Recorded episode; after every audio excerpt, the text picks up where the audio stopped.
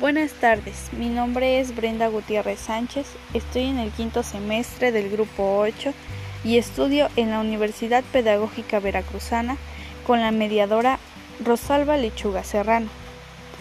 En la experiencia formativa, observación y práctica reflexiva 3. El día de hoy hablaremos del espacio y el tiempo, dos elementos clave en la mejora de la escuela. Autora María Alejandra Bosco. Este artículo presenta algunas características de la escuela, considerada como la tecnología, atendiendo a la manera en que la institución organiza el tiempo, el espacio y su relación con la mejora educativa. Como primer punto, la escuela como tecnología. La visión más extendida de la tecnología es la asociada a la producción y utilización de herramientas y artefactos para llevar a cabo diferentes tareas de forma más eficaz y más eficiente. La tecnología se ha convertido en sinónimo de aplicaciones y desarrollos de las tecnologías digitales de información y de la comunicación, como bien la conocemos las TIC. La tecnología nos permite encontrar los fundamentos para considerar a la escuela como una asamblea de tecnologías construida y modelado tiempo atrás para la consecución de fines determinados, representaciones del conocimiento, lenguaje oral y escrito.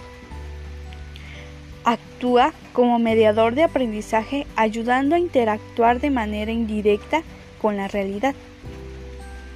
También es interesante y es importante la clasificación de las categorías tecnológicas que señala las diferentes componentes de cualquier tecnología, es decir, cada una de ellas tiene elementos.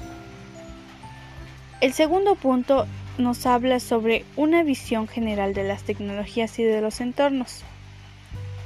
Algo muy importante es que está organizado el tiempo y el espacio como influye normalmente en las acciones que se desarrollan en los entornos.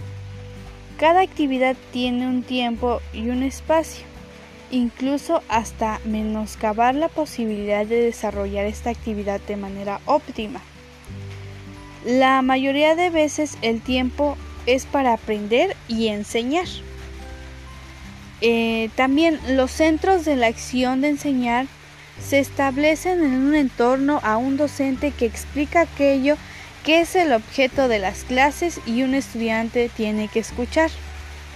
Ellos tienen que copiar y ejercitar, en el mejor caso, interpretar y comprender lo que se está enseñando.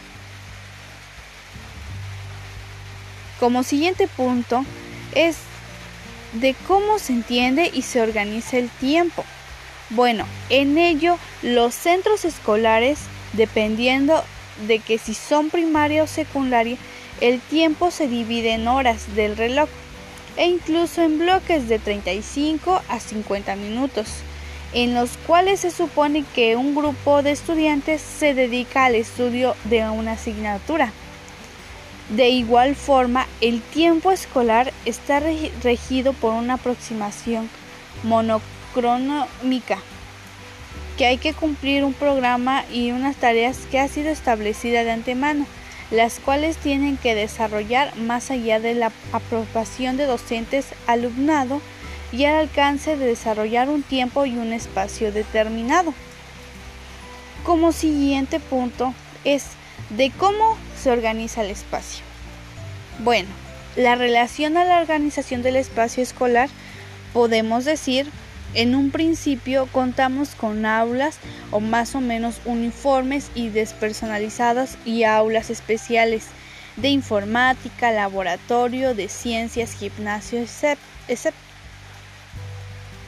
Como también se utiliza durante la mayor parte de la jornada escolar, se caracteriza por contar pupitres, sillas, mesas, una pizarra y la mesa del docente.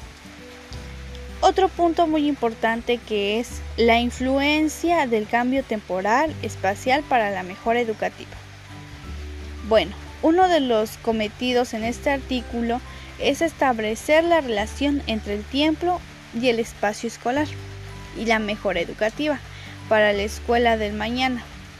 En el contexto de trabajo definirán la mejora y la innovación que a partir de diferentes agencias nacionales e internacionales han considerado que son las necesidades de la educación.